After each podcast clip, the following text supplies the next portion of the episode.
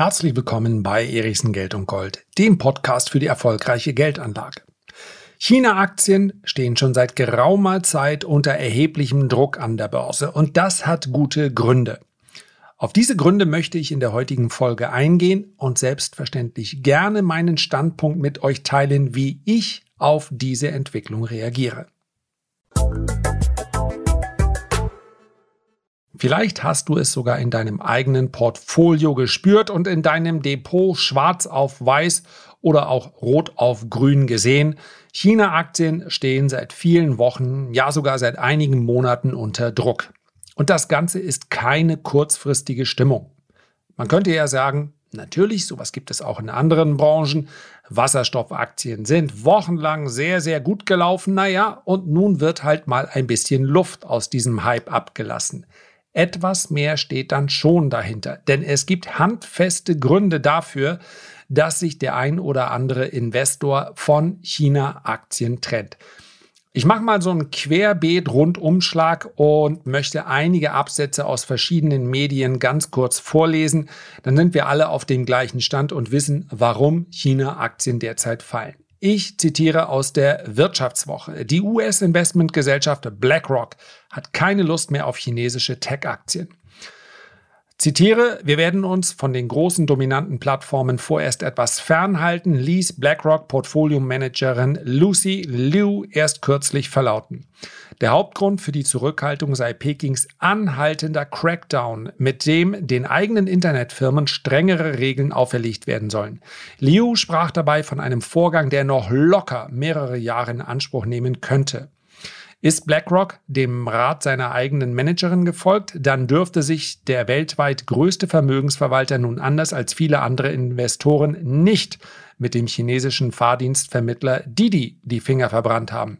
Erst am vergangenen Mittwoch war der Uber-Konkurrent an die New Yorker Börse gegangen. Das wird noch eine Rolle spielen. Tage später steht er im Kreuzfeuer der chinesischen Regulatoren und die Aktie rauscht in den Keller. Also, wenn die größte Investmentgesellschaft der Welt sagt, wir ziehen uns aus China-Aktien zurück, dann wird das vermutlich teilweise schon äh, erfolgt sein. Also keine Sorge, ja, wenn die in einem marktbreiten Portfolio sagen, wir ziehen uns zurück, die verkaufen nicht sämtliche China-Aktien.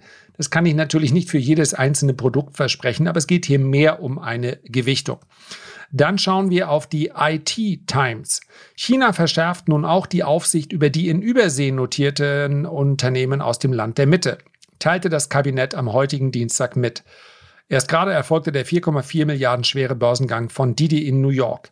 Im Rahmen der neuen Maßnahmen wird China die Regulierung des grenzüberschreitenden Datenverkehrs und der Sicherheit verbessern, gegen illegale Aktivitäten auf dem Wertpapiermarkt vorgehen und betrügerische Wertpapieremissionen, Marktmanipulation und Insiderhandel bestrafen, heißt es offiziell. China werde darüber hinaus die Finanzierungsquellen für Wertpapierinvestitionen überprüfen und die Verschuldungsquoten von Unternehmen kontrollieren, so eine Erklärung aus Beijing. Auch das ist also eine Meldung, die unmittelbar nach dem Einbruch äh, von Didi Global vonstatten ging, beziehungsweise hier lanciert wurde.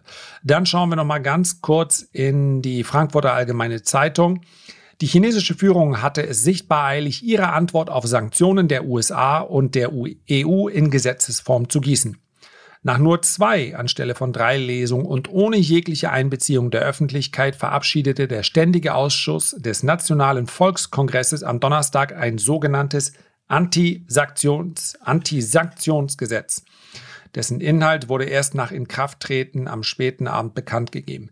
Demnach kann die Regierung Strafmaßnahmen gegen Personen oder Organisationen beschließen, die direkt oder indirekt an die Formulierung, Entscheidung oder Durchführung von ausländischen Sanktionen gegen China beteiligt waren. Das gleiche gilt für Ehepartner und andere engere Angehörige der Sanktionierten und so weiter und so fort.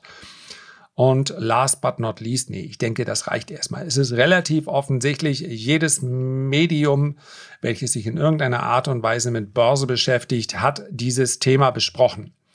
Und die China-Aktien sind auch teilweise sehr, sehr deutlich unter Druck geraten. Und die Frage ist nun eine Frage, die mir sehr häufig gestellt wurde in den letzten Wochen. Wie gehe ich damit um? Denn die allermeisten haben natürlich die China-Aktien deshalb im Depot, ja, weil China derzeit je nach Messmethode zumindest aber mal die zweitgrößte Volkswirtschaft der Welt ist. Es gibt zwei Punkte, die aus meiner Sicht ganz offensichtlich sind, die sich herauskristallisieren. Erstens, in China, das muss man wissen, ist es nicht ungewöhnlich, dass der Staat beteiligt ist. Wenn man mal genau hinsieht, dann muss man sagen, obwohl wir hier über ein sozial, naja, eigentlich sogar ursprünglich kommunistisches System sprechen, ja, sowas wie eine sozialistische oder gar kommunistische äh, Marktwirtschaft gibt es im strengeren Sinne nicht. Man muss vielleicht auch kein Label draufdrucken, Tatsächlich ist es aber, dass wenn wir über wirtschaftliche Vorgänge sprechen, in vielen Bereichen der Kapitalismus in China grassiert wie an keinem Ort sonst auf der Welt. Das heißt also, jahrelang durften diese Tech-Konzerne beinahe ohne irgendeine Regulierung wachsen. Also eine viel ein viel freieres Umfeld, als das beispielsweise in den USA oder in Europa der Fall war. Und dort hatten die Tech-Konzerne schon relativ wenig zu befürchten. Das heißt also, jede Maßnahme bekommt hier natürlich ein ganz besonderes Augenmerk. Aber das ist der entscheidende Teil aus meiner Sicht. In China ist es nicht ungewöhnlich, dass der Staat trotz dieser kapitalistischen Herangehensweise, dieser marktwirtschaftlichen Herangehensweise, sagen wir es mal etwas neutraler, dennoch sehr häufig beteiligt ist an den großen Konglomeraten. Wenn wir uns die größten Rohstoffunternehmen auf diesem Planeten anschauen, dann sind das zum großen Teil mittlerweile chinesische Unternehmen, deren Namen wir heute oft nicht einmal kennen, weil sie eben auch nicht alle an der Börse notiert sind. Aber diese großen Rohstoffkonglomerate arbeiten ganz häufig mit dem chinesischen Staat zusammen. Und das verschafft ihnen natürlich auch einen Wettbewerbsvorteil. Das Thema Afrika und chinesische Konzerne hatten wir schon. Das ist nicht mehr reversibel. Diese Entwicklung ist, hat bereits stattgefunden.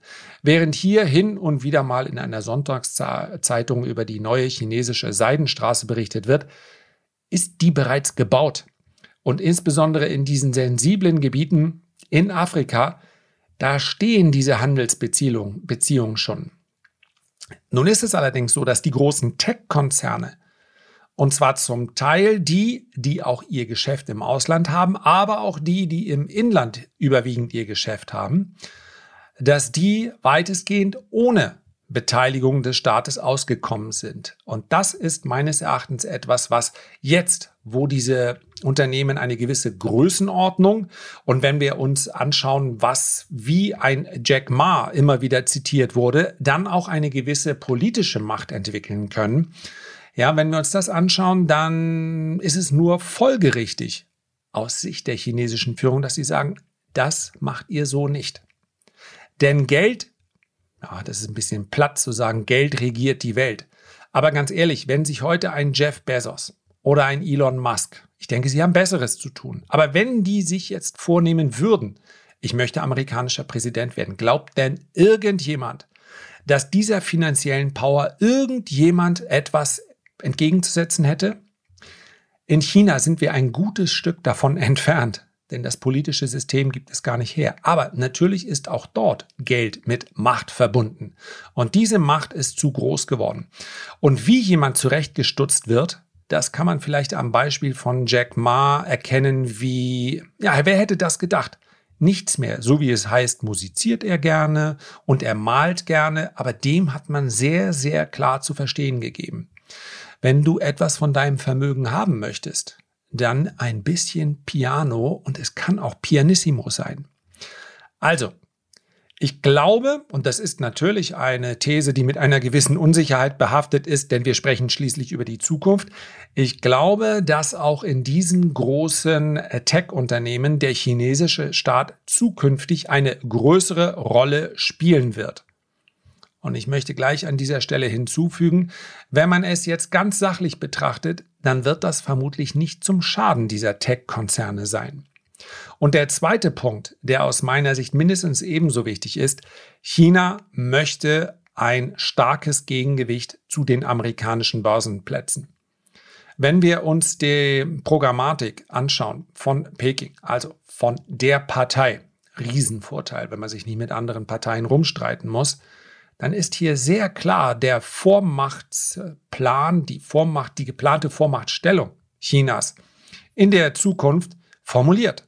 Und selbstverständlich ist hier der Hauptrivale, um nicht das Wort Feind zu benutzen, das sind die USA. Und wir merken auch, dass auch unter Joe Biden der Tonfall gegenüber China relativ aggressiv geworden ist in den letzten Jahren. Wir dürfen wohl sagen, bei aller Zurückhaltung, dass es schon mal um die deutsch-chinesischen Beziehungen besser bestellt war. Es geht also darum, auf diesem Planeten die Nummer eins zu werden.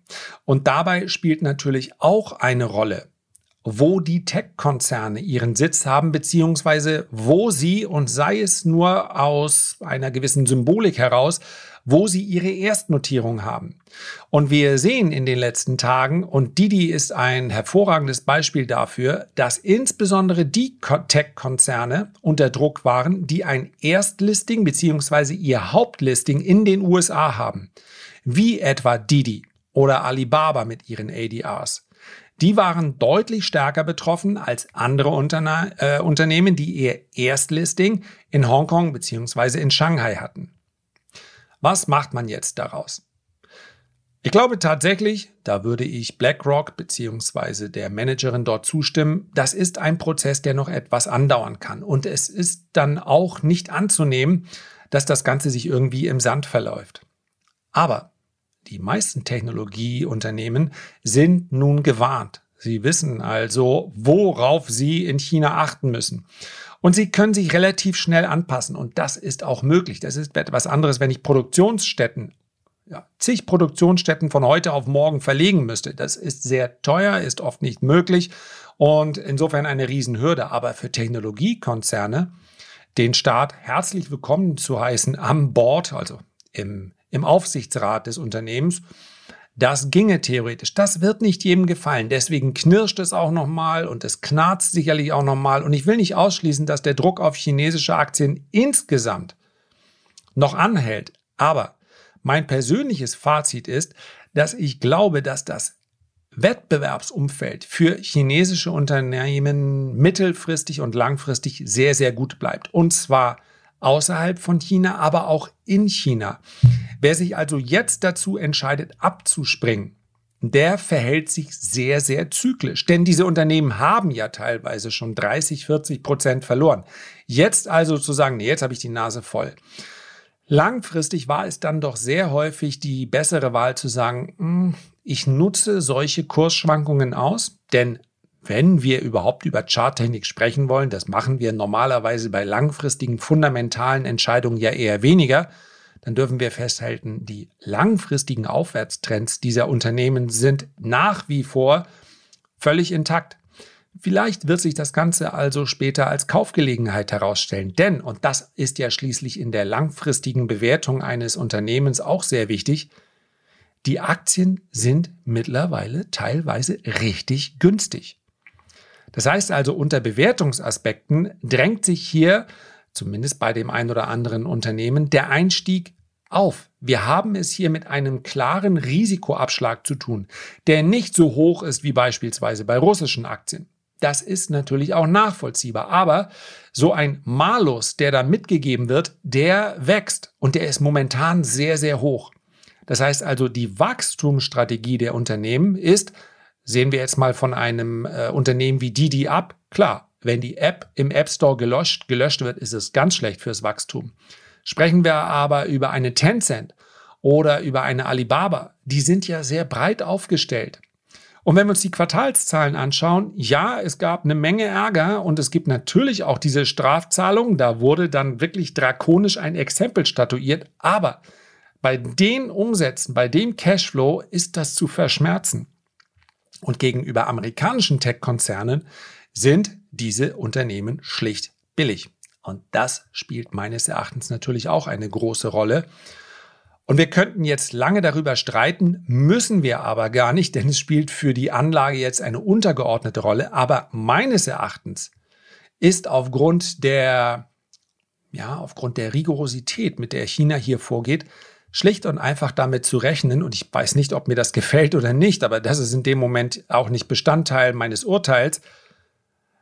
Ich glaube, die China wird in, in fünf, in zehn oder in 15 Jahren die USA überholt haben. Und zwar sehr deutlich. An Europa sind sie schon vorbeigezogen.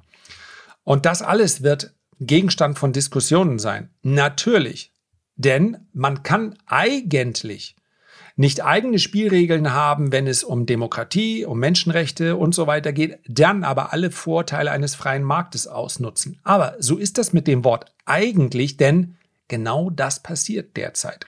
Ist ein anderes Thema und ich hoffe auch, dass es kontrovers diskutiert wird. Wenn ich aber an chinesische Aktien denke, dann fällt mir praktisch kein Szenario ein, bei dem ich dann zu dem Schluss komme, nee, die fliegen jetzt bei mir aus dem Depot. Dann habe ich nämlich die zweitgrößte, eines Tages vermutlich größte Volkswirtschaft schlicht und einfach nicht mehr im Portfolio. Das kann ich mir nicht leisten. Herzlichen Dank für deine Aufmerksamkeit. Ich freue mich, wenn du dir die Zeit nimmst, ein Feedback oder einen Kommentar zu hinterlassen, gerade auf den Plattformen, wo das möglich ist. Wunder dich nicht, überall geht es eben nicht. Und am allermeisten freue ich mich, wenn wir uns beim nächsten Mal gesund und munter wiederhören. Bis dahin eine gute Zeit dein Lars.